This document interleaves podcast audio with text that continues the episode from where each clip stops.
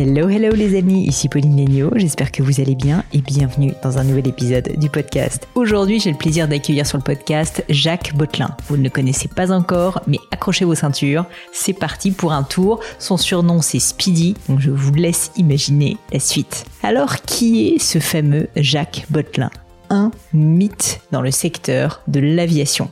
Jacques Botelin est né en 1954. Son surnom, comme je disais, c'est Speedy, tout simplement parce qu'il est ultra impatient. C'est une personne qui aime que les choses pulsent. Il est vraiment spécialisé dans l'acrobatie aérienne, comprendre la voltige, évidemment. Jacques est un fou furieux de l'air. Il maîtrise absolument le sujet puisque ça fait quand même maintenant plus de 40 ans qu'il pratique. Il est d'ailleurs le fondateur de Apache Aviation et nous dira même dans l'épisode que si jamais vous êtes intéressé à l'idée de faire un tour dans l'un de ces magnifiques avions, eh bien allez lui envoyer un petit message sur le site d'Apache Aviation. Il vous attend à Dijon où il réside. Mais Jacques Bautelin, au-delà d'être un aviateur, c'est aussi un entrepreneur. Il est complètement autodidacte et s'est construit entièrement seul. Pourtant, ce n'est quand même pas facile dans un secteur qui nécessite, vous pouvez l'imaginer, énormément de moyens. Avec de la débrouille, avec de la gouaille, il a réussi à tracer sa route et avoir des sponsors aussi prestigieux que Bretlin. Mais je ne vous en dis pas plus et laisse place à ma conversation avec Jacques Bautelin. Bonjour Jacques, je suis ravie de vous accueillir sur mon podcast. Je vous remercie d'avoir accepté de vous soumettre à cet exercice difficile à distance en plus, mais comme ça on admire les photos derrière vous, donc merci beaucoup. Euh, je voulais commencer Jacques, si ça vous va, par parler de risque. Parce que malgré tout, quand je réfléchis à votre métier, au monde de l'aviation et surtout celui de la voltige que je connais pas bien, mais euh, vous allez nous en parler, eh ben, c'est un peu le mot que ça m'évoque. Euh, et du coup, je voulais vous poser une question toute bête pour commencer, mais qui est de savoir, est-ce que vous vous êtes déjà vraiment fait peur? Alors, sur une carrière très longue maintenant, parce qu'à peu près une quarantaine d'années, euh, de, comme pilote de voltige professionnel qui ne fait que ça et qui gagne sa vie avec ça, j'ai heureusement très très peu de moments euh, qui ont été chauds.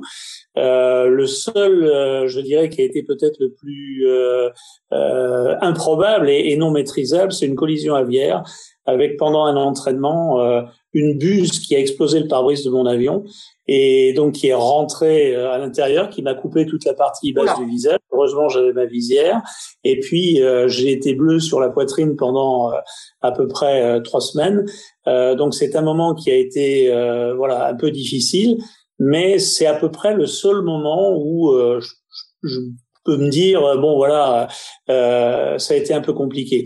Après les, autres aventures c'est plus sur les convoyages avec les problèmes de météo, avec euh, le fait de se promener avec une patrouille de 7 ou 8 avions euh, dans les nuages avec quelquefois des, gros nuages méchants des cumulonimbus qui sont noyés et qu'on voit pas venir et avec des situations où on se demande un peu ce qu'on fait là. Mais bon voilà c'est un peu le genre d'aventure qu'on a pu avoir. Bah justement, alors j'aimerais en parler. Comment est-ce qu'on réagit dans une telle situation? Là, vous arrivez et tout d'un coup, il y a un giga cunimbe devant vous euh, que vous n'aviez pas anticipé. C'est quoi l'état d'esprit, quoi? Comment est-ce qu'on, enfin, vous retournez direct en arrière? Qu'est-ce qui se passe? Alors c'est d'abord beaucoup d'humilité parce que tout, notamment tous les, les phénomènes météo, euh, bah, je, on ne sait jamais exactement comment ça se développe. Et comme on a eu la chance de vivre, de, de voler pardon dans le monde entier, euh, quelquefois les, les prévisions euh, sont pas toujours évidentes, le contrôle aérien euh, c'est c'est quelquefois un peu improbable. Et donc euh, et donc le fait c'est effectivement d'être très méfiant. Et puis quand vraiment on se retrouve dans une situation difficile, bah, on serre les dents.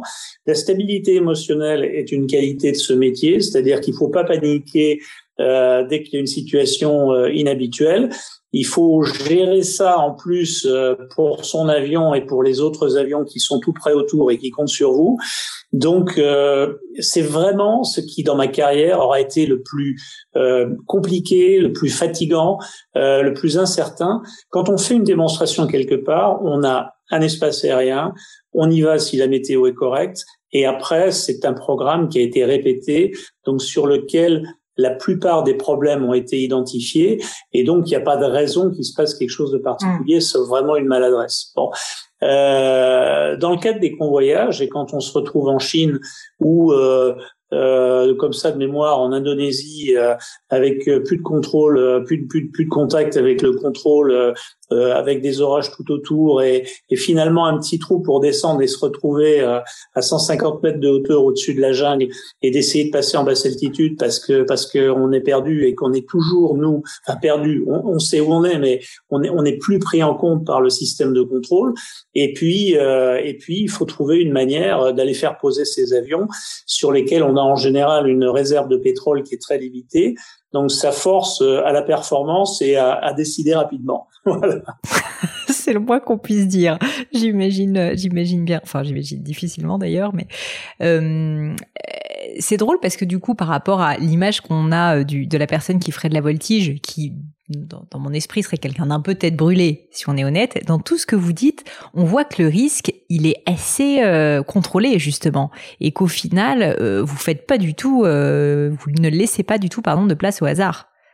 Alors, on essaie de laisser le moins de place possible au hasard. Il n'y a effectivement aucune approche tête brûlée et, et, à vouloir pousser et faire plus tout notre professionnalisme, c'est de limiter le risque. Et euh, je dis nous parce que en fait j'ai eu la chance de diriger une patrouille acrobatique pendant une quarantaine d'années, et donc ça m'incombe à moi en tant que, que leader, mais c'est aussi euh, dans la sélection que j'ai des pilotes qui volent avec moi d'identifier des gens qui vont fonctionner de la même façon. Parce que si on a quelqu'un euh, qui veut en faire un peu plus et, et qui n'a pas justement ce sens de respecter la partition. Je prends souvent comme, comme image, euh, dans, dans le cadre d'une patrouille acrobatique, celle d'un orchestre symphonique. On ne peut pas improviser dans sept têtes à la fois. Euh, donc ça veut dire que tout ce qu'on fait doit être des procédures, doit être écrit, doit être préparé et les exécutants, les musiciens, doivent être disciplinés et jouer la partition et le programme qui est prévu. Si on commence à faire n'importe quoi et improviser, euh, c'est juste se mettre en danger. Et mettre en plus tout le monde en péril. Et mettre tout le monde en danger, bien sûr. Mais il y a aussi des moments. Alors, ce que je dis souvent, c'est qu'on a des tiroirs avec toutes les tous les cas de figure qui sont a priori euh, anticipés. Et puis de temps en temps, il y a un cas de figure qui est pas qui est pas prévu. Donc il faut arriver, eh bien, euh, à avoir un bon jugement et puis aller toujours dans le sens de la sécurité et non pas dans le sens de l'arrogance en disant euh, ça va bien passer, euh, on va y arriver, pour arriver à ramener son équipe à bon port. Et aussi le sens de la responsabilité pour moi a été quelque chose d'extrêmement important parce que euh, encore une fois, aller traverser le monde avec des avions qui sont pas forcément faits pour ça. Euh, L'objectif, c'est de partir avec l'équipe, mais de revenir avec l'équipe entière, en, en, sécurité, et puis euh, également sans qu'il y ait de conflit, parce qu'on est tous des gens d'expérience. Et donc, si moi je commence à avoir euh, des prises de position qui euh, éventuellement vont contre, l'instinct de sécurité euh, ou l'instinct de conservation des pilotes avec qui je vole, ça va déboucher incontestablement et rapidement sur des situations conflictuelles. Donc c'est juste quelque chose de pas possible. C'est hyper intéressant parce que au final, là, on parle d'aviation bien sûr, mais la notion de prise de risque, euh, la notion au contraire de mitiger le risque, ce sont des notions évidemment qu'on peut s'appliquer à la vie de tous les jours. Et là, ce que vous dites, c'est qu'il y a une notion de responsabilité, surtout face à des situations de crise. Des situations de crise, le monde en a beaucoup vécu ces derniers temps. Et donc, je serais assez curieuse d'avoir euh, votre avis sur justement cette gestion de risque. C'est-à-dire que quand on est dans une situation où en fait tout fout le camp, parce qu'en plus c'est la loi des séries, tout d'un coup il y a un problème, puis un autre problème, puis un autre problème, qu'on n'a pas pu anticiper forcément exactement dans les détails, je sais pas si vous arriveriez à me décrire ça, mais est-ce que vous avez un, je sais pas, euh, un rituel, un processus, enfin euh, des étapes à suivre pour éviter justement euh, bah, de vous tromper dans une situation grave? Comment est-ce que vous faites pour prendre la bonne décision, sachant qu'en plus vous avez très peu de temps pour la prendre, en tout cas dans le cas de la voltige ou, de l'aéronautique? Oui, c'est ce que j'allais souligner, c'est la pression du temps, parce que en fait, le, le point, c'est d'arriver à réfléchir, à puiser dans son expérience dans, dans les informations qu'on a, dans la réglementation aussi, parce qu'on peut pas faire n'importe quoi, et arriver à définir un projet d'action. Euh, et ça, c'est quelque chose qui euh, nécessite un, un, voilà une connaissance de son domaine et puis euh, et puis euh, et puis une, une, capacité à réfléchir vite. Et on sait très bien qu'en en conditions dégradées donc en conditions de stress c'est pas là qu'on réfléchit le mieux. Donc c'est là où l'expérience est quelque chose d'important Ah ouais, mais il y a bien un moment où vous étiez, vous êtes encore jeune, Jacques, mais il y a bien un moment où vous avez débuté et vous êtes trouvé dans des situations, si on peut parler un peu crûment, merdiques. Et là, comment on fait, quoi?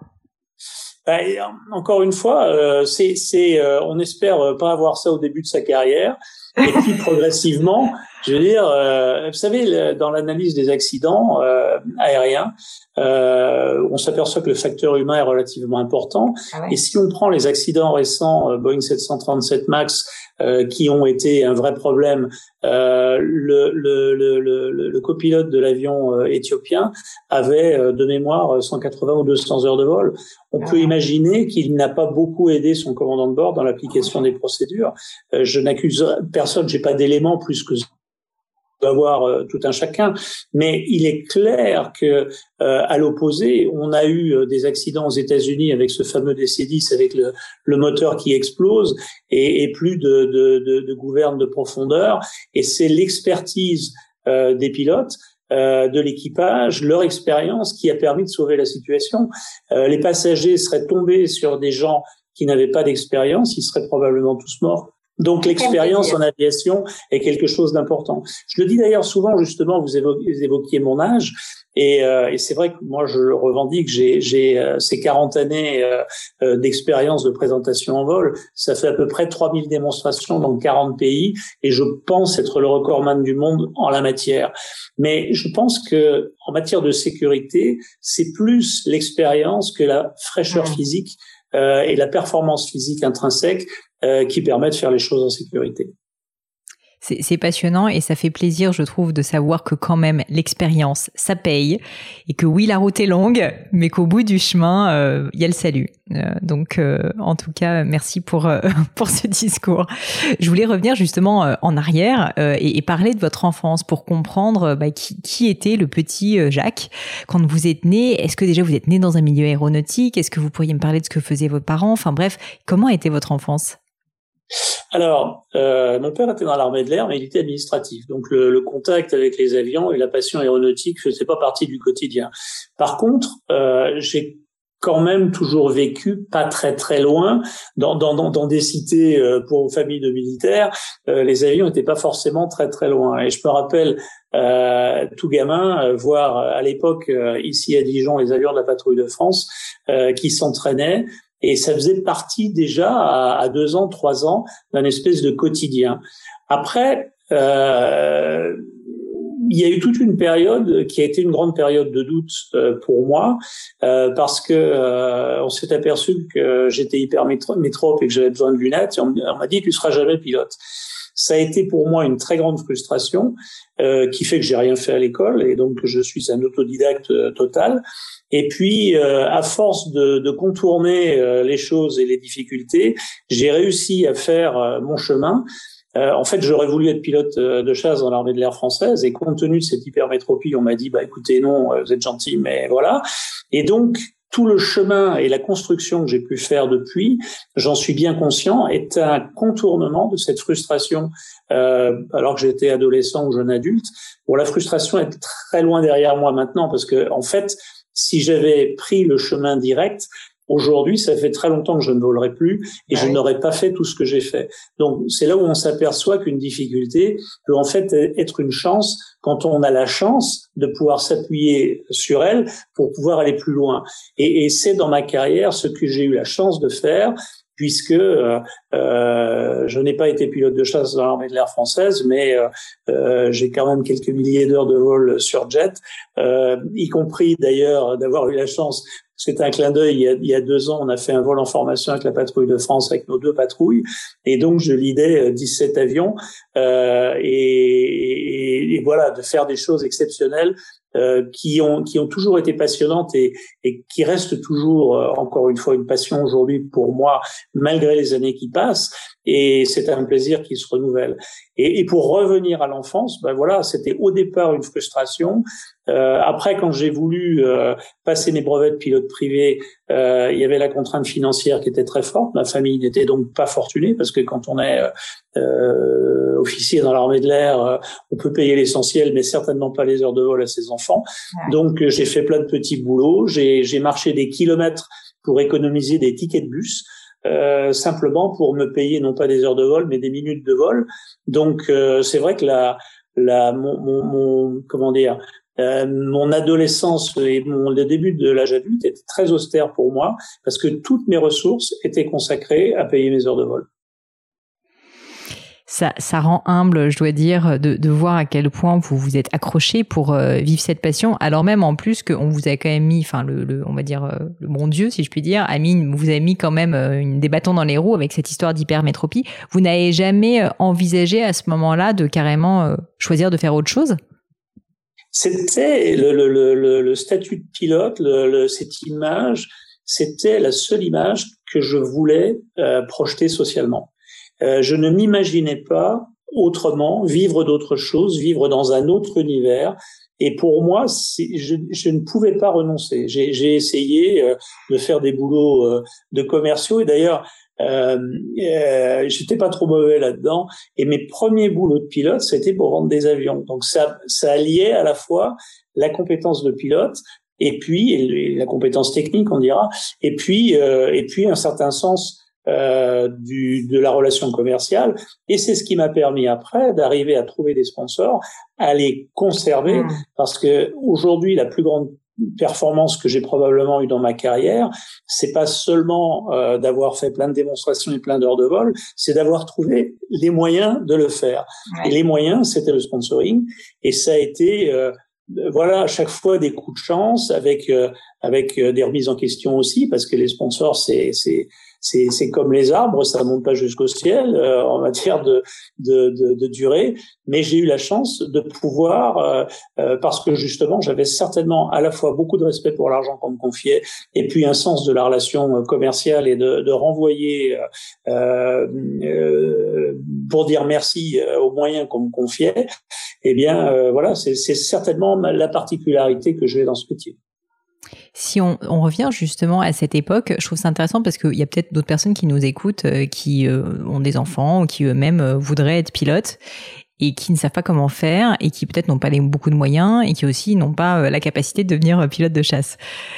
Est-ce que vous pourriez nous décrire justement quelles ont été les différentes étapes qui vous ont fait passer de ben je j'économise les tickets de bus pour faire quelques heures ou quelques minutes de vol à ensuite vous avez quand même votre propre patrouille? Oui, alors c'est d'abord un long chemin, mais euh, et puis puis voilà, et puis et puis la chance.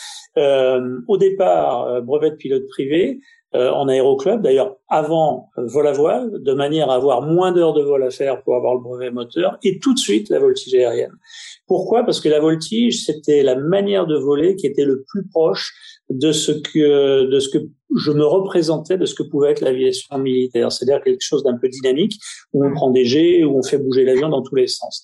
Et d'ailleurs, c'est bienvenu parce que jeune pilote privé, j'étais très indiscipliné je faisais du rasement. Enfin, il fallait que je me crée des sensations et, euh, et c'était franchement euh, quelque chose de dangereux. Donc, la voltige très rapidement, très rapidement la voltige de compétition.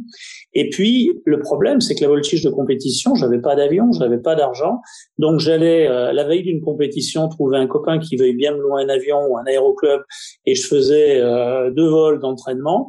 J'étais rarement premier, mais j'étais quand même en général plutôt dans les cinq premiers. Donc, euh, donc ça allait bien, mais pour moi, c'était euh, c'était pas suffisant. Je faisais quelques heures de vol en voltige par an. Mmh. Donc, je me suis dit comment est-ce que je peux voler plus sans dépenser d'argent? Et j'espérais, je n'imaginais pas à l'époque gagner ma vie avec ça.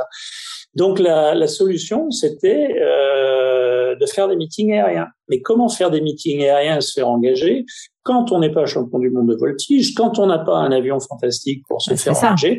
Ben La solution, c'était de trouver quelque chose d'original. Et quelque chose d'original, c'était de faire une patrouille acrobatique. Alors a été amateur au départ, euh, où je jouais des 4-10 dans les aéroclubs. J'avais trouvé euh, un copain, puis l'année après deux copains pour voler avec moi. Et puis euh, ça a commencé de façon amateur de cette façon-là. Et puis très vite, j'ai professionnalisé avec beaucoup d'audace, parce que dans mon parcours, l'audace est aussi quelque chose d'important. C'est-à-dire que j'ai été au salon du Bourget, c'était en 81. Je faisais le tour des stands et je disais mais je suis pas un client, mais vous savez, moi je peux faire de la promotion pour vos avions.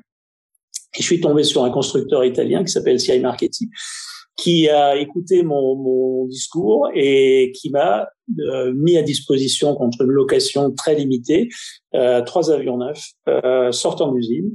Et parallèlement, euh, ma recherche de sponsors à l'époque, faut vous dire que évidemment Internet n'existait pas. Hein. Hmm. Donc ça veut dire que j'allais dans les rayons des supermarchés pour relever les, les, adresses des entreprises pour leur écrire, ce qui est vraiment la chose la plus idiote à faire parce que évidemment aucun dossier n'est parvenu à dire comme ne risquez pas de l'intéresser parce qu'en plus ma capacité en infographie. Donc ça ne marche pas, ça ne marche pas, qu'on le sache.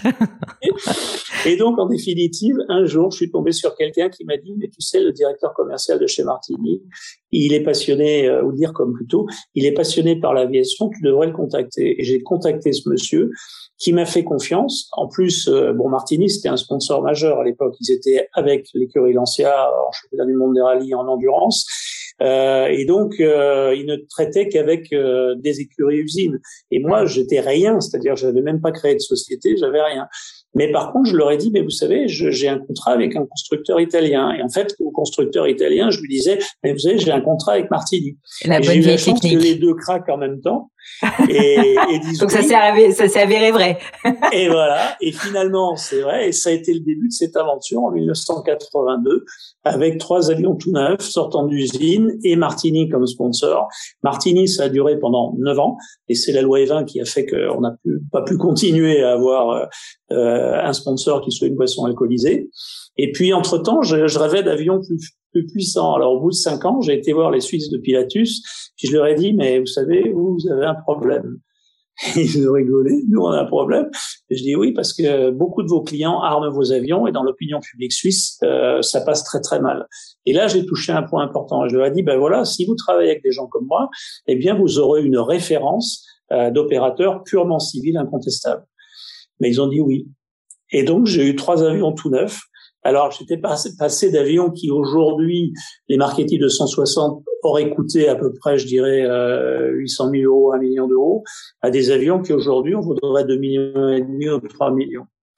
Et ils ont dit oui, et, et, ça a été une prise de risque énorme pour moi parce qu'ils ont accepté, Pilatus a accepté s'il y avait un contrat de trois ans, et euh, mon contrat avec Martini était un contrat annuel, donc j'ai dû hypothéquer ma maison pour euh, accepter, euh, faire accepter la prise de risque. Donc, si vous voulez, oui, l'audace et la prise de risque fait clairement partie de ce parcours mais pas vraiment en fait en voltige, plutôt à titre entrepreneurial, d'après ce que je comprends. oui, je suis complètement d'accord avec vous. Si, si j'accumule, euh, si je peux faire une addition de la des risques que j'ai pris, il n'y a aucun risque que j'ai pris d'une façon délibérée en vol. Par contre, j'ai pris beaucoup de risques à titre personnel. Ça, c'est clair.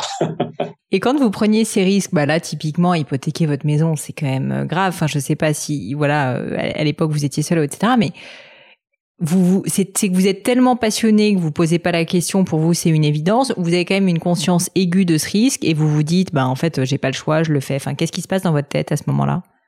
Je crois que l'esprit d'entreprise euh, ne fonctionne que si on croit en soi.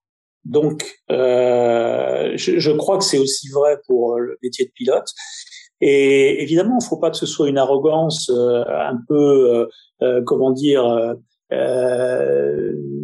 déplacer, quoi. des réalités, enfin, distancier des réalités. Mais j'y croyais, je pensais que ça marcherait, et d'ailleurs j'ai eu raison. Parce que mais il y en a d'autres après. Hein. Moi, je suis, après les neuf ans de, de Martini, euh, il a fallu retrouver un sponsor. J'ai eu la chance de, de, en quelques semaines de trouver Eco, qui est devenu Adeco. Et euh, donc là, ça a duré pendant huit ans. Donc chaque fois des associations longues avec des partenaires. Et puis là, euh, à Déco, euh, le problème, c'est que c'était le symbole Déco qui était devenu le symbole du groupe, c'est une fusion.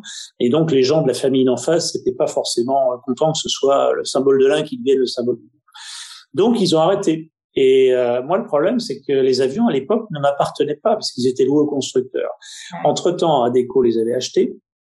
Et euh, j'ai dit, mais voilà, moi, il faut que je rachète ces avions parce que j'ai pas d'argent. Mais qu'est-ce que je peux aller vendre? Une patrouille à quelqu'un si j'ai pas d'avion? Donc, j'ai été voir un copain banquier et je lui dis, voilà, il faut que tu me prêtes de l'argent, mais pas un prêt amortissable parce que la première mensualité, je vais pas te la, pouvoir te la donner, mais euh, un prêt in fine. Euh, pour combien de temps, je ne sais pas. Mais je te garantis qu'au prix où j'achète ces avions, je n'aurai aucune difficulté pour les revendre et pour euh, honorer ma signature. Et il a dit oui. Et donc, je me suis retrouvé avec quatre avions, euh, sans, sans sponsor et sans, euh, sans capital, sans rien. Donc, euh, malheureusement, pendant trois ans, j'ai pas trouvé de sponsor parce que, et ça, c'est une leçon qui, à mon avis, est importante. J'ai mis trois ans pour comprendre qu'il fallait que mon produit évolue, c'est-à-dire les avions que j'avais utilisés avec la, la, fin de Martini et puis euh, après avec Eco Adeco étaient trop marqués euh, de l'identité des sponsors. Il fallait quelque chose de nouveau. Et au bout de trois ans, j'ai compris qu'il fallait que je vende ces avions et que j'achète des jets. Donc j'ai acheté les jets, j'avais toujours pas de sponsor. Alors j'ai commencé par deux avions, hein. et puis euh, vous êtes fait plaisir aussi quand même en prenant des jets. Ça m'a fait trouver des sponsors. Alors le premier sponsor que j'ai trouvé, il m'a signé un contrat, mais il m'a jamais payé. C'est, il s'appelle Khalifa et euh, il est toujours en prison quelque part entre l'Angleterre et l'Algérie, je sais pas exactement où. Et, euh, et en définitive, euh, au moins ça m'a forcé euh, à tenir. Et c'est là où j'ai été voir Breitling. Et euh, j'étais monté à quatre avions et je leur ai dit euh, voilà, j'ai, j'ai pas l'argent pour faire la saison. Je vous propose une petite somme pour vous montrer l'échantillon et euh, le vrai prix c'est beaucoup plus. Et, et je dit évidemment combien. Et, ils ont bien aimé mon audace. Et ils ont dit bon bah ok on essaie. Et à la fin de l'année ils m'ont dit bon bah écoute on signe un contrat de deux ans et puis on met un avion de plus. Et ça a été le début de, de cette euh, alors 17 années fantastiques euh, de collaboration avec Breitling, où on est passé progressivement de 4 à 7 avions en démonstration. On avait neuf avions qui étaient euh, peints aux couleurs de Breitling et on a volé dans le monde entier puisque je vous évoquais tout à l'heure la, tournée asiatique, mais on avait fait deux ans aux États-Unis, on a fait le Moyen-Orient, on a fait tous ces pays-là et, euh, et c'est un, un, un, succès euh, euh, fantastique de, de, de, développement de notoriété pour la marque. Et, euh, et voilà, et je suis très heureux d'avoir fait euh, ce parcours et, et c'est quelque chose de d'unique. Euh, il n'y a aucune patrouille acrobatique privée qui a atteint ce niveau de professionnalisme, cette dimension, qui a voyagé dans le monde, qui a fait autant de démonstrations. Et donc, on peut dire qu'on l'a fait. Donc, c'est une certaine fierté. Je, je, pense que vous pouvez avoir cette fierté, Jacques. Je suis assez fascinée parce que euh, tout ce que vous me décrisez, finalement, c'est énormément, vous le disiez vous-même, d'audace, un peu de culot quand même, et, et, et l'envie en fait d'y arriver, euh, quoi qu'il en coûte, quoi, d'une certaine manière. Et, et, ce que je veux dire par là, c'est que je pense que nous, euh, je sais pas si c'est une histoire de génération, mais en fait, on n'ose pas, on n'ose pas aller taper à la porte de Breitling, on n'ose pas aller euh, dire, bah non, en fait, euh, s'il faut que j'ai un avion, euh, euh, voilà ce qu'il faut que je fasse. Enfin, vous, ce que je trouve assez admirable, c'est que vous avez vraiment pensé les choses en grand, c'est-à-dire que vous aviez ce rêve et, et, et vous en êtes donné les moyens. C'est peut-être un peu basique comme question, mais d'où vous venez finalement cette euh, voilà cette volonté et puis surtout euh, cette certitude euh, que vous alliez y arriver? Parce qu'il y a quand même besoin d'un peu ça aussi de, se dire je vais y arriver et d'avoir un peu de voilà d'estime de soi. Alors, d'abord, la certitude, j'ai passé rapidement sur toutes les nuits d'insomnie, le, petit vélo qui passe dans la tête à, à 2 heures du matin qui vous empêche de dormir parce que Évidemment, euh, c'est, j'en ai eu tellement euh, de ces moments. Et mais, mais pour autant, euh, je, je me suis jamais donné le choix.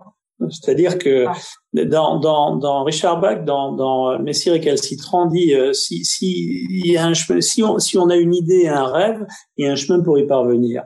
Donc, euh, je, je, suis convaincu de ça. Et, euh, et par contre, faut être patient euh, c'est peut-être une, une, qualité qui manque aujourd'hui aux jeunes qui sont euh, euh, beaucoup dans, dans l'immédiat. Il faut que les choses marchent tout de suite. mais c'est vrai qu'il faut savoir accepter l'échec, accepter le refus, accepter le non et rebâtir à travers ça. J'en discutais avec un de mes amis qui est chirurgien cardiaque et je lui disais, mais pour toi, c'est quoi un bon chirurgien cardiaque? Mais il me dit, je vais te dire, c'est simplement quelqu'un qui, au bout de six heures d'opération, quand il s'aperçoit qu'il y a une fuite, eh bien, il recommence à zéro et il reprend depuis le début et il refait. Et avoir cette patience, cette acceptation de l'échec ou de l'imperfection, et sans arrêt euh, chercher euh, à trouver à trouver le chemin et, et dépasser le refus. Finalement, vous avez mis combien de temps à atteindre votre rêve? Quand on repense euh, à votre carrière euh, du petit Jacques qui voulait être pilote de chasse à maintenant? À aucun moment j'ai eu le sentiment d'être parvenu à quelque chose. J'ai toujours été en devenir de plus. Euh, c'est-à-dire que la patrouille euh, euh, avec avec ses jets, c'était quelque chose de merveilleux. Mais l'objectif, ça a été de la faire grossir en termes de taille, ça a été de l'emmener plus loin. Et chaque fois, c'était des challenges qui étaient extraordinaires. Je me rappelle très bien le propriétaire de Breitling. On était à Amman, en Jordanie, et on avait une réunion de, de fin de saison. On, faisait nous une démonstration en fin d'après-midi, et il m'a dit bon. L'année prochaine, tu apprends à manger avec des baguettes parce que tu pars en Chine. Mais oui, et, comment je fais? Bah, Tu te débrouilles. Donc le problème, c'est de trouver les connexions, c'est de trouver les autorisations, c'est d'avoir tout le cadre administratif, après d'organiser la logistique. Euh, parce qu'on part pas en Chine et en Asie globalement pour un an euh, sans avoir toute une organisation pour arriver à à la fois faire voler des avions et vivre euh, les membres de l'équipe. Donc c'est une page blanche et il faut écrire cette page. On n'est pas avec des moyens, on n'était pas avec des moyens qui nous permettaient de, surdimensionner euh, notre dispositif. Donc, fallait faire suffisamment pour pas être pris en défaut et euh, rester aussi dans une épure économique qui reste acceptable. Donc, enfin, je prends un, un exemple concret. Notre tournée aux États-Unis, on a fait deux ans de tournée aux États-Unis. On a voyagé, on était 18 personnes, 19 personnes par moment. Euh, la patrouille de France, quand ils ont été six semaines aux États-Unis, ils étaient 105 personnes. Ouais. Voilà. Donc c'est, je trouve que c'est à l'image euh, de, de voilà de l'inventivité, de l'optimisation euh, qu'on doit avoir euh, sans arrêt, parce qu'encore une fois, si on avait la chance d'avoir une patrouille de jet et d'aller euh, passer du temps aux États-Unis, pour autant, euh, on, on le faisait pas avec un budget illimité. Donc, mm. euh, donc voilà, il fallait trouver le point milieu dans tout ça. Les ressources. J'aimerais parler un peu plus de voltige parce que je pense qu'il y a beaucoup de personnes comme moi qui, qui ne connaissent pas grand-chose. Est-ce que vous pourriez déjà commencer par nous expliquer dans les grandes lignes finalement le principe de la voltige? On visualise un peu, je pense, mais est-ce qu'il y a des règles quand il y a un meeting, quand il y a des compétitions? Enfin, finalement, c'est quoi? C'est il faut faire un nombre de figures imposées?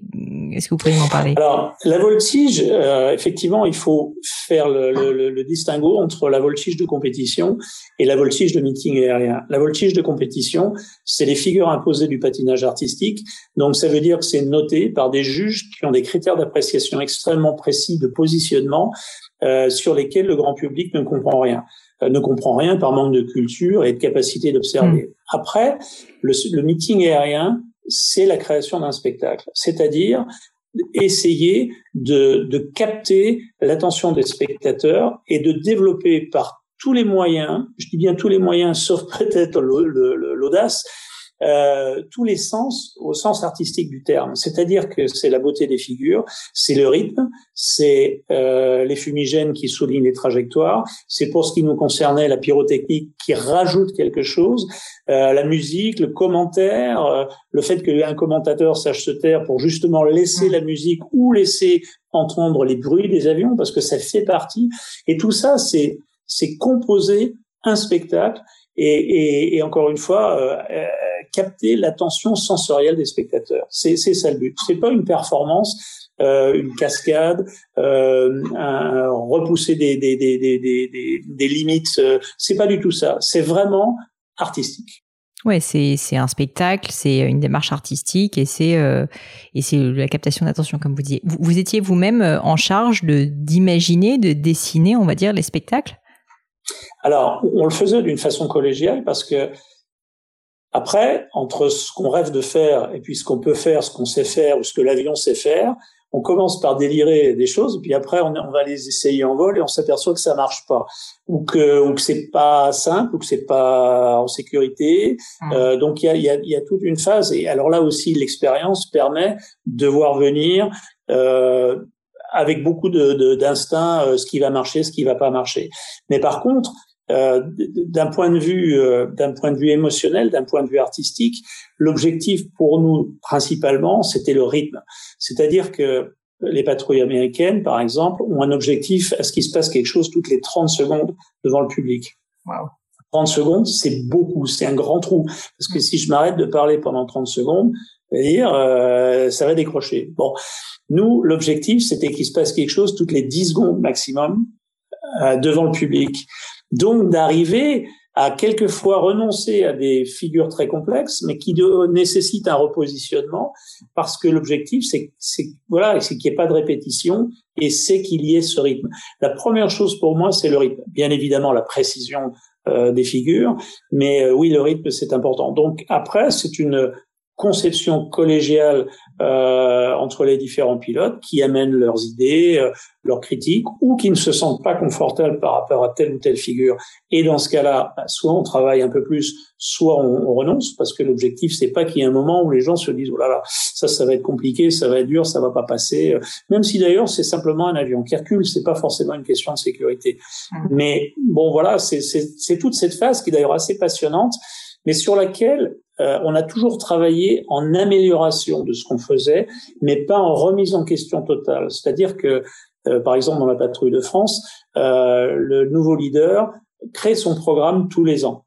Donc ça veut dire qu'il fait les mêmes erreurs qu'un leader d'il y a 15 ans ou d'il y a 20 ans, parce qu'il n'y a pas de mémoire collective. Et euh, quand je dis des erreurs, c'est encore une fois des erreurs de spectacle, avec un, un tourne à droite qui va emmener les avions à 10 km et les, les gens ne voient plus rien et ils décrochent et ils vont acheter une glace. Donc euh, ça, c'est le...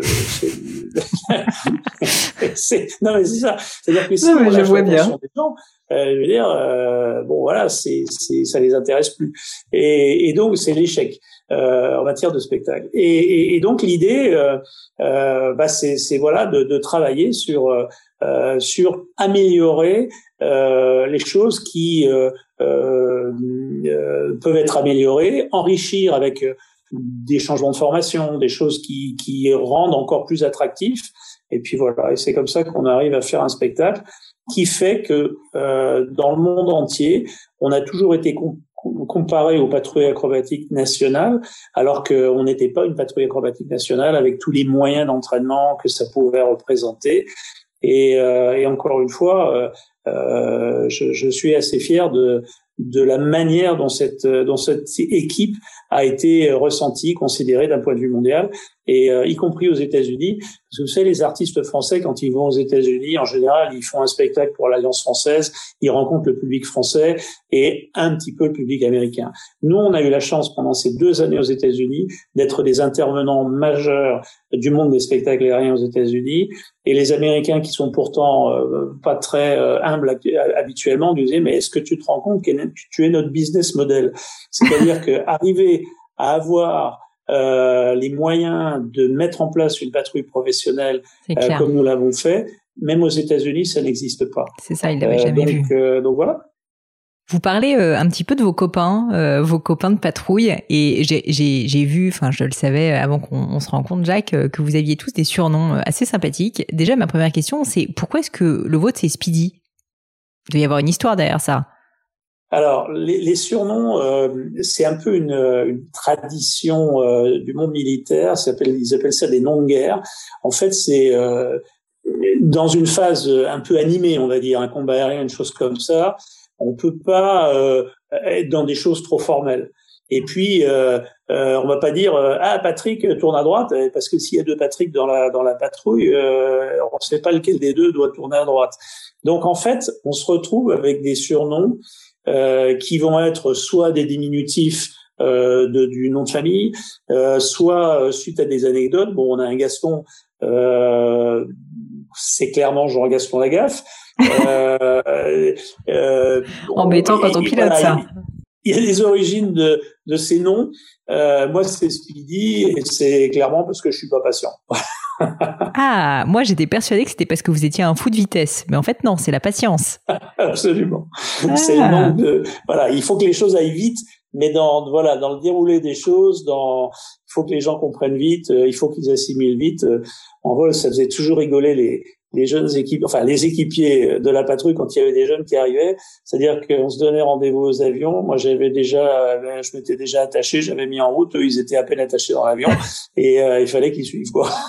Donc patient sur le long terme, mais un peu impatient à court terme. Oui, oui, absolument. c'est le principal.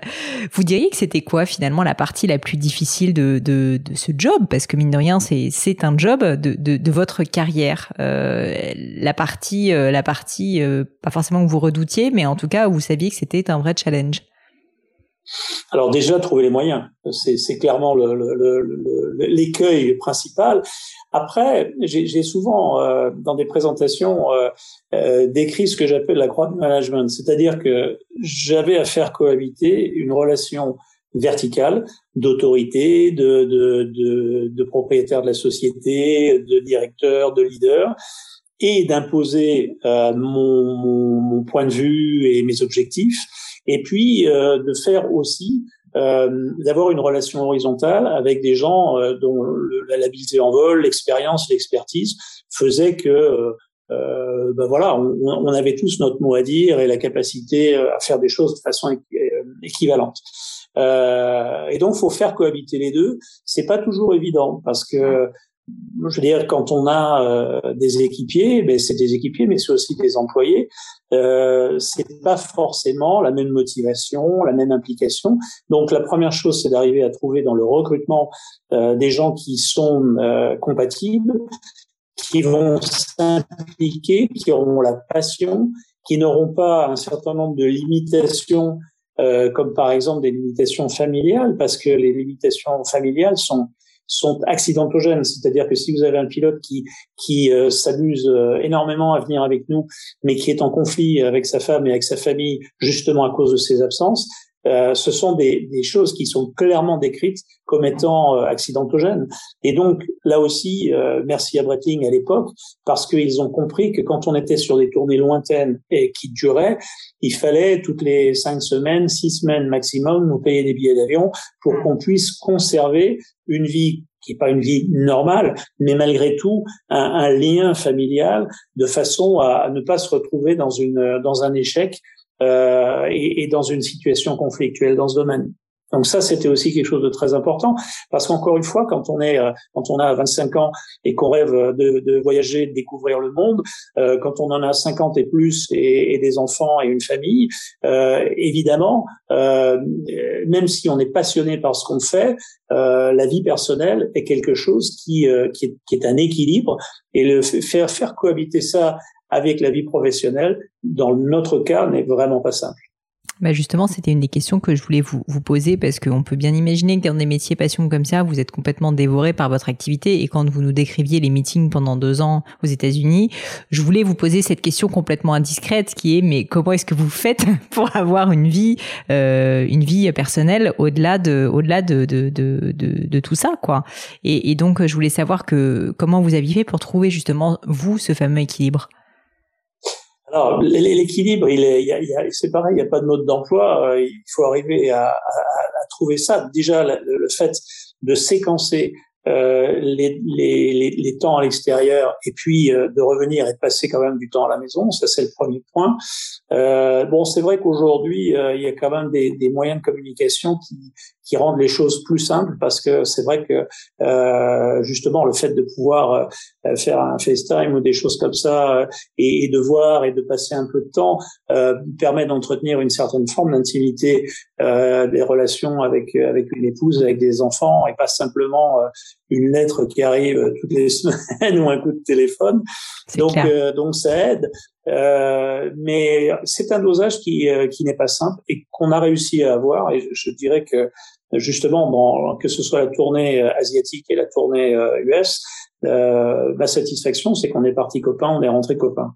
Donc, euh, parce qu'il y a, y, a, y a la partie euh, familiale, puis il y a aussi la dynamique euh, du groupe, euh, parce qu'une bande de, de, de garçons qui sont pendant long, longtemps hors de la maison, bah, c'est vrai qu'il peut y avoir des rivalités, des oppositions qui se développent, et on a eu la chance de passer au travers de ça vous n'avez pas mis en place un certain nombre de principes, vous-même d'ailleurs en tant que leader, en disant par exemple, euh, euh, ici euh, dans la culture de cette entreprise, on ne fait pas telle ou telle chose. Enfin, est-ce que est-ce que c'était quelque chose qui était arrivé un peu de manière naturelle ou vous y avez quand même travaillé?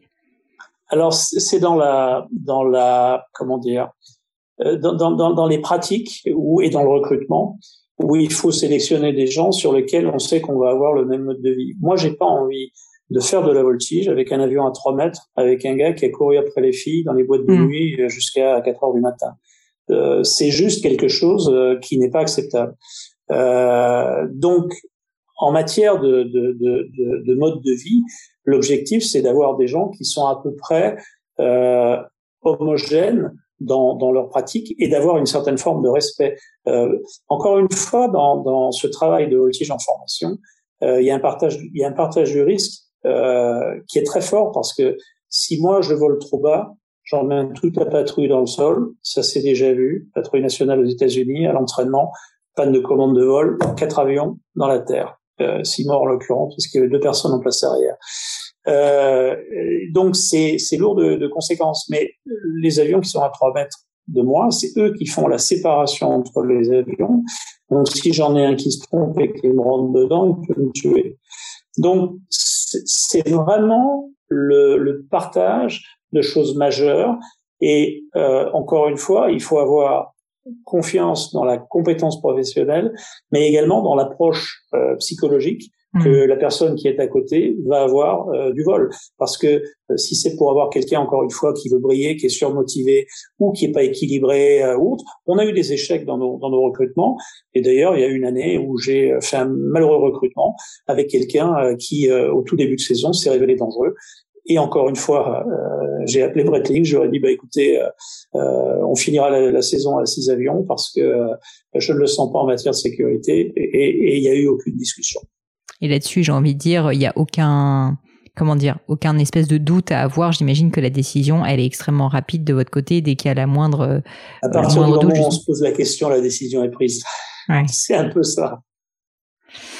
Encore une question sur ce type de sujet, c'est euh, est-ce que vous avez mis en place des principes d'hygiène de vie? Parce que entre les déplacements avec les meetings aériens où vous en faisiez tout le temps, le décalage horaire et compagnie, euh, les chocs de la voltige, parce que quand même rappelons-nous euh, pour ceux qui nous écoutons qu'on n'est pas en train de faire des balades de santé, quoi. Enfin, je veux dire, c'est quand même un petit peu physique cette histoire. le fait que vous bougez tout le temps euh, tenir le coup pendant un an, déjà c'est pas facile, mais pendant des années et des années, c'est encore une autre paire de manches. Et donc je voulais savoir finalement comment est-ce que vous aviez appréhendé ça et qu'est-ce que vous aviez mis en place? A un élément que vous n'avez pas mentionné, c'est euh, la chance qu'on avait euh, d'avoir beaucoup d'invitations en matière de relations publiques. En plus. avoir de, de, très bons déjeuners, de très bons. C'est ça. Alors euh, ça c'est le c'est l'échec parce que j'ai essayé mais j'ai pas réussi. C'est-à-dire ah. que les, les, gens avec qui euh, j'ai volé, qui étaient l'ancien pilote de chasse de l'armée de l'air, euh, sont des gens qui ont eu la chance d'avoir un standard physique plutôt élevé. Et dans les gens avec qui euh, j'ai partagé ces moments, il y en avait peu euh, qui étaient euh, enclins euh, à la pratique sportive. Moi, je, je fais du sport et je, je l'aurais fait même si j'avais pas fait ce métier. Mais j'ai essayé d'institutionnaliser un coach qui venait faire travailler les gens, de payer les abonnements dans les salles et tout ça. Ça n'a pas pris. De ce côté-là, ça n'a pas fantastiquement marché. Donc il faut pas. J'essaie d'être honnête. Non, mais c'est bien, c'est parfait. Fantastique, Cocorico, j'ai tout réussi. Ça, je dois dire que j'aurais, j'aurais bien aimé avoir un peu. Bon, après, c'est un peu comme un sport aussi, la voltige. Donc, au final, ils en avaient peut-être euh, marre de, de, de, d'être fatigués, quoi. Oui, alors moi, je pense qu'il faut une préparation physique pour le faire, le faire bien, le faire longtemps. Euh, j'ai commencé, j'étais le plus jeune, j'ai terminé, j'étais le plus âgé. Mais tout en étant le plus âgé, j'étais pas forcément celui qui était le moins en forme. donc, euh, donc voilà. Euh, alors hygiène de vie, oui, c'est-à-dire euh, par rapport à la consommation d'alcool, par rapport à des choses comme ça, c'est clair que, que, bien évidemment, et encore une fois, je reviens à cette notion de respect mutuel, euh, c'est quelque chose d'important. sur sur un plan vraiment sportif, je pense qu'on aurait pu faire mieux. J'ai peut-être pas été assez directif. Bon, voilà c'est pas ma réussite. Mais écoutez, on le saura. Alors justement, pour terminer, j'aime assez poser quelques questions euh, un peu personnelles, euh, générales, vous verrez. Euh, la première, c'est est-ce qu'il y a eu une erreur, un échec ou un moment de doute que vous auriez vécu dont vous pouvez me parler et surtout les enseignements que vous en avez tirés? Alors des moments de doute euh, énormément parce que encore une fois quand on présente le, le parcours, on a l'impression que c'est une espèce d'ascension linéaire ah, et en fait il y a beaucoup de trous d'air, il y a beaucoup de remises en question. Quand vous avez euh, encore une fois euh, euh, je prends la période de Martini, peu de temps avant le renouvellement de, de, de contrat, l'accident de Rammstein en Allemagne, où il y a plusieurs dizaines de morts dans un meeting aérien, ne peut pas dire que le sponsor, ce soit très facile de lui faire accepter euh, de renouveler. Après, euh, la loi est 20, donc euh, Donc bon ben voilà, du jour au lendemain, il n'y a plus de futur. Et en fait, on vit de ça, mais comme c'est en plus une passion, on est doublement privé potentiellement. Mmh. Donc, euh, donc voilà. Après, euh, après, bah, c'est pareil. Quand euh, j'apprends, je me rappelle, j'étais au Portugal en train de jouer au golf et, et j'apprends la fusion entre Eco et, et, Adia qui deviendra Adeco. Je me suis dit oh là là, on va se faire virer. Eh ben ça a pas manqué. On a tenu deux ans. Deux ans après, on s'est fait virer. Euh, c'est voilà et chaque fois c'est des remises en question très lourdes.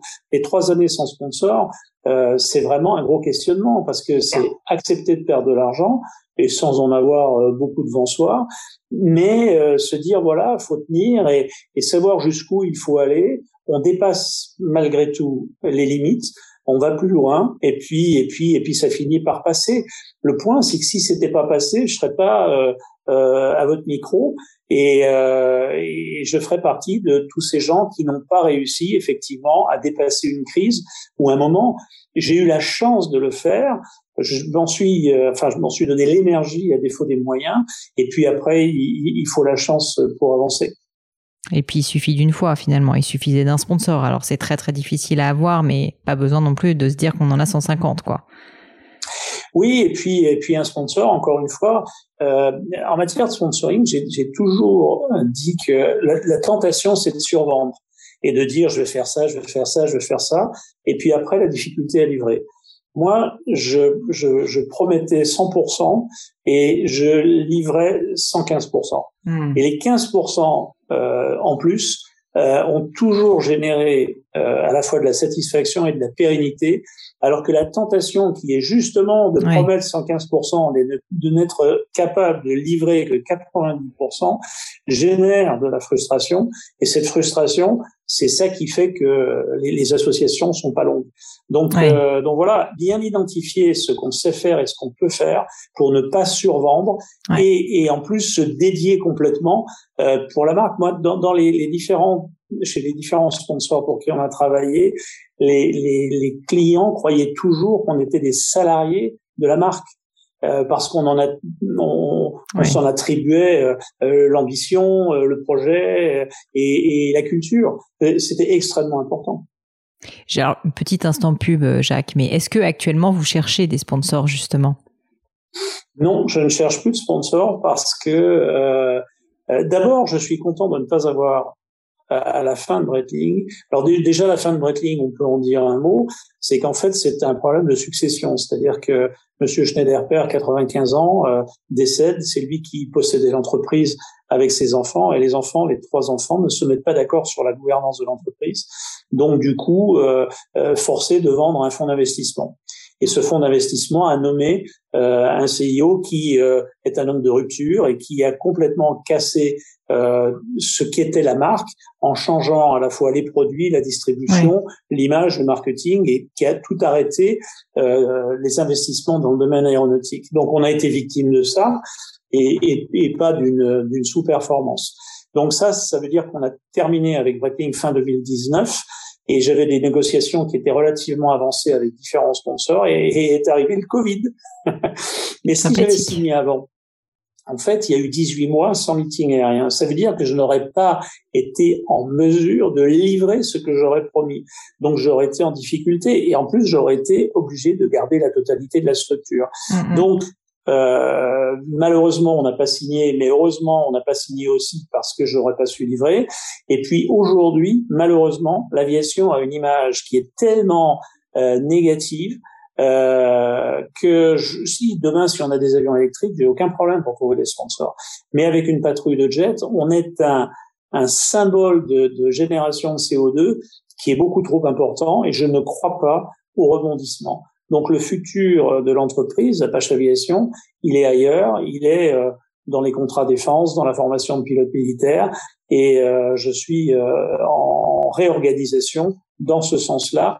Mais malheureusement, je, je, pense que c'est pas la veille qu'on va revoir une patrouille de jets professionnels civils dans le monde, parce que parce que voilà, on est victime de. Encore une fois, je pense que oui, il faut faire des efforts pour la planète, c'est incontestable. Euh, on a on a tous des chemins vertueux euh, à trouver, mais entre l'évolution et la révolution, euh, c'est deux choses différentes. Et aujourd'hui, je trouve excessif euh, et, et, non documenté euh, cet, cet acharnement qu'il y a sur l'aviation. Je trouve pas ça logique et normal du tout. Bah, d'autant plus quand on voit là l'impact le, en fait finalement en termes d'émissions carbone de la quasi euh, de, de l'arrêt quasi total pendant le Covid de, de, des vols d'avions qui a été finalement assez faible hein, si je me trompe pas. Tout à fait. Euh, la, la, diminution et la décroissance du transport aérien n'a pas solutionné les problèmes environnementaux. Par contre, euh, rappelez-vous que 20% de l'énergie euh, génère 75% d'émissions de CO2 et ça s'appelle le charbon. Et donc les vraies décisions politiques, s'il y avait un vrai courage politique, c'est de se battre contre euh, l'énergie fossile et non pas le pétrole, mais le charbon, parce que je, je vous rappelle ce rapport 20%, 75%. Alors les, les, petits efforts que nous pouvons faire, euh, malheureusement, euh, sont noyés euh, par rapport à un immobilisme politique et un manque de dirigisme là euh, par rapport à ces, à ces, ces générations de pollution extrêmement majeures. Et cette, euh, c'est une question personnelle que je vous pose, Jacques, mais ce, ce, changement et cette réalisation, je peux imaginer que c'est pas évident parce que quand on a bossé 17 ans ou 19 ans euh, avec euh, des sponsors et notamment avec Breitling, changer complètement de, de cap comme ça, ça peut peut-être faire peur. Comment est-ce que vous l'appréhendez pour vous? C'est un renouveau? C'est euh, c'est justement un nouveau challenge? comme, comme, je suis toujours optimiste, pour moi, c'est c'est une nouvelle page qui s'écrit. Euh, et je le prends comme tel. Euh, J'essaie, euh, et, et, je réussis à peu près, de, de, de, ne pas être dans la nostalgie. Euh, ce qu'on a fait, on a eu la chance de le faire, de le faire longtemps et de le faire bien, pour ne pas dire le faire très bien. Donc, aujourd'hui, refaire ce qu'on a déjà fait ne m'excite pas forcément. Mmh autant que de créer quelque chose de nouveau et d'avoir euh, voilà des projets innovants. Et on va essayer encore une fois d'être à la fois innovant et, et leader dans notre domaine. Et, euh, et ça c'est un challenge qui me plaît. Donc moi j'ai cette euh, énergie euh, et cette envie euh, de la page blanche d'écrire une nouvelle page. Et je regarde pas en arrière le, le, j'ai très peu de nostalgie. Pour les meetings aériens, je suis en cure de désactivation.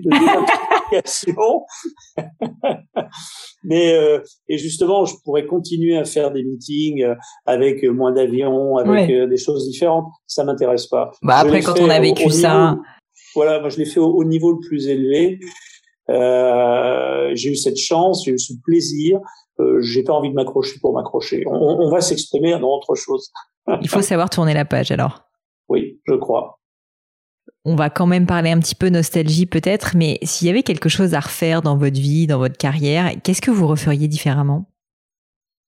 Alors je pense que c'est certainement euh, d'avoir été plus dans l'anticipation euh, par rapport à une diversification d'activités, par rapport à des recherches de sponsors.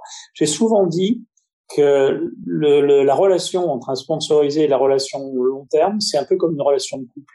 C'est-à-dire que on se sent bien avec quelqu'un, on n'a pas forcément envie de regarder ailleurs et, euh, et de chercher ailleurs. Dans le sponsoring, il faudrait. C'est-à-dire qu'en fait, faut pas faire comme dans le couple. voilà, parce qu'en fait, euh, euh, le problème, c'est que toute entreprise a des cycles en matière ah de, de communication et donc, on n'est pas forcément prévenu et on n'est pas forcément dans la confidence. Et à chaque fois, pour X raisons, euh, on se retrouve avec euh, une, une remise en question qui est très brutale, d'autant qu'on était dans une relation monoclient, c'est-à-dire que le sponsor était le, le, seul sponsor de la patrouille, et en gros, sur l'exploitation d'une patrouille comme Reading, c'était 95% de notre chiffre d'affaires ou, ou, du budget de la patrouille. Donc, c'est pas en augmentant les prix et en volant son sponsor qu'on peut arriver à, se vendre. Donc c'est là où ça devient dangereux euh, et, et j'ai peut-être, euh, oui, péché par manque euh, de d'ouverture vers d'autres opportunités, mais c'était aussi ma manière d'être fidèle. Et, et, au fond, je le regrette pas fondamentalement parce que c'est cette fidélité et cet engagement qui a certainement fait la longueur euh, de nos Bien sûr. Est-ce qu'il y a une maxime, une citation ou même simplement un message que vous pourriez euh, nous partager parce qu'il vous tient à cœur, il vous porte particulièrement? Euh, Quand j'avais 14 ans, Euh, mon père m'a fait lire le, le, poème de Kipling. Si tu peux voir détruire l'ouvrage de ta vie sans dire un seul mot, te mettre à rebâtir ou perdre en un seul coup le gain de son parti, sans un geste, sans un soupir. Et, euh, et ça a été quelque chose que j'ai que j'ai vraiment vécu à chaque remise en question majeure euh, de ce parcours professionnel. Et, euh, et chaque fois, j'ai essayé de trouver les ressources, de reconstruire et de devenir un homme, comme en est la, la conclusion. Et, euh, et j'ai la prétention de dire que j'y suis à peu près à peu près parvenu. C'est-à-dire qu'en fait, à chaque désillusion, à chaque déception, euh, euh, à chaque angoisse du futur, euh, dans les 48 heures, je retrouvais l'énergie de la construction. Et voilà, c'est probablement euh, un service que mon père m'a fait que de me faire lire ce poème qui m'avait beaucoup marqué, euh, bien qu'étant un jeune âge, que j'avais appris par cœur à l'époque et, qui ne m'a pas quitté dans, dans différentes étapes de la vie qui, euh, je crois, est assez merveilleusement bien traduit. D'ailleurs, la version française est, quasiment tout aussi belle que la version anglaise de Kipling. Pour terminer, Jacques, est-ce qu'il y a un livre ou un objet culturel, ça peut être un film, ça peut être autre chose, mais plutôt un livre, si vous pouvez, qui, euh, qui pareil, en fait, vous tient à cœur, qui vous a marqué euh, et dont vous pourriez nous parler et pourquoi? Alors, le, je, je, parlerai d'eux, mais principalement d'un, et, et je, je, je, réévoque euh, mon père. En fait, euh, dans, dans, ce parcours indécis euh, de l'adolescence, euh, il a cherché à, à m'intéresser et il m'a fait lire Le Grand Cercle de Posterman, et ça a été une révélation pour moi. alors c'est un récit qui est, qui est guerrier parce que c'est le, récit d'un pilote de chasse pendant la deuxième guerre mondiale, et ça a été pour moi quelque part cette, cette vocation euh, pour être pilote de chasse, elle s'est déclenchée là. Hmm. Euh, à le lire, à le relire. Et d'ailleurs, je, je m'apprête, ça fait partie des, des, des livres que j'ai dans une pile pour le relire aujourd'hui et, et, et, en percevoir euh, le sens euh, à la fin d'une carrière. Et donc, ça, ça m'intéresse de voir comment je vais le ressentir. Et puis, euh, le, le, le, deuxième, c'est la, la, biographie euh, de Jean Mermoz par Kessel, qui est aussi très édifiante sur euh, sur euh, le leadership, sur la passion d'un homme exceptionnel. Et je recommande ces, ces, ces, deux lectures si vous avez des adolescents qui peut-être savent pas ce qu'ils veulent faire. offrez-leur le grand cirque et, et la biographie de Jean Mermoz et peut-être ils trouveront la motivation d'un chemin une vocation. Jacques, merci mille fois, merci mille fois d'avoir pris le temps avec moi. C'était euh, c'était vraiment passionnant et merveilleux. Euh, je, vous souhaite en tout cas de très belles lectures. Je vois que vous en avez et je vous souhaite évidemment tout le meilleur pour la suite. Si on veut vous retrouver, si notre audience euh, a envie peut-être de vous contacter, est-ce qu'il y a un moyen privilégié pour le faire? Alors sur Apache Aviation, on a on a enfin le site Apache Aviation où, euh, où euh, il y a encore Breitling Jet Team qui traîne. Euh, et, euh, et vous avez une page Facebook? On a la chance. Pardon? Il y a une, vous avez une page Facebook d'ailleurs euh, pour Apache Aviation, je crois, non? Oui, oui, oui, oui. On a, on a, on a, ça. Ce, ce qui est important, c'est que ayant eu la frustration euh, de ne pas accéder à ce monde, on a la chance aujourd'hui de, de, proposer euh, des vols à bord de nos avions et de faire de la voltige en formation. Alors il y a un budget, mais au moins ça permet à, plein de gens euh, de mettre, d'approcher ce monde. Et j'adore rencontrer les personnes qui, dans un coin de leur tête, ont eu un peu le même parcours que moi et qui s'est euh, souvent arrêté un peu plus tôt dans le domaine aéronautique. Mais on a cette possibilité de faire voler euh, euh des passagers dans nos avions.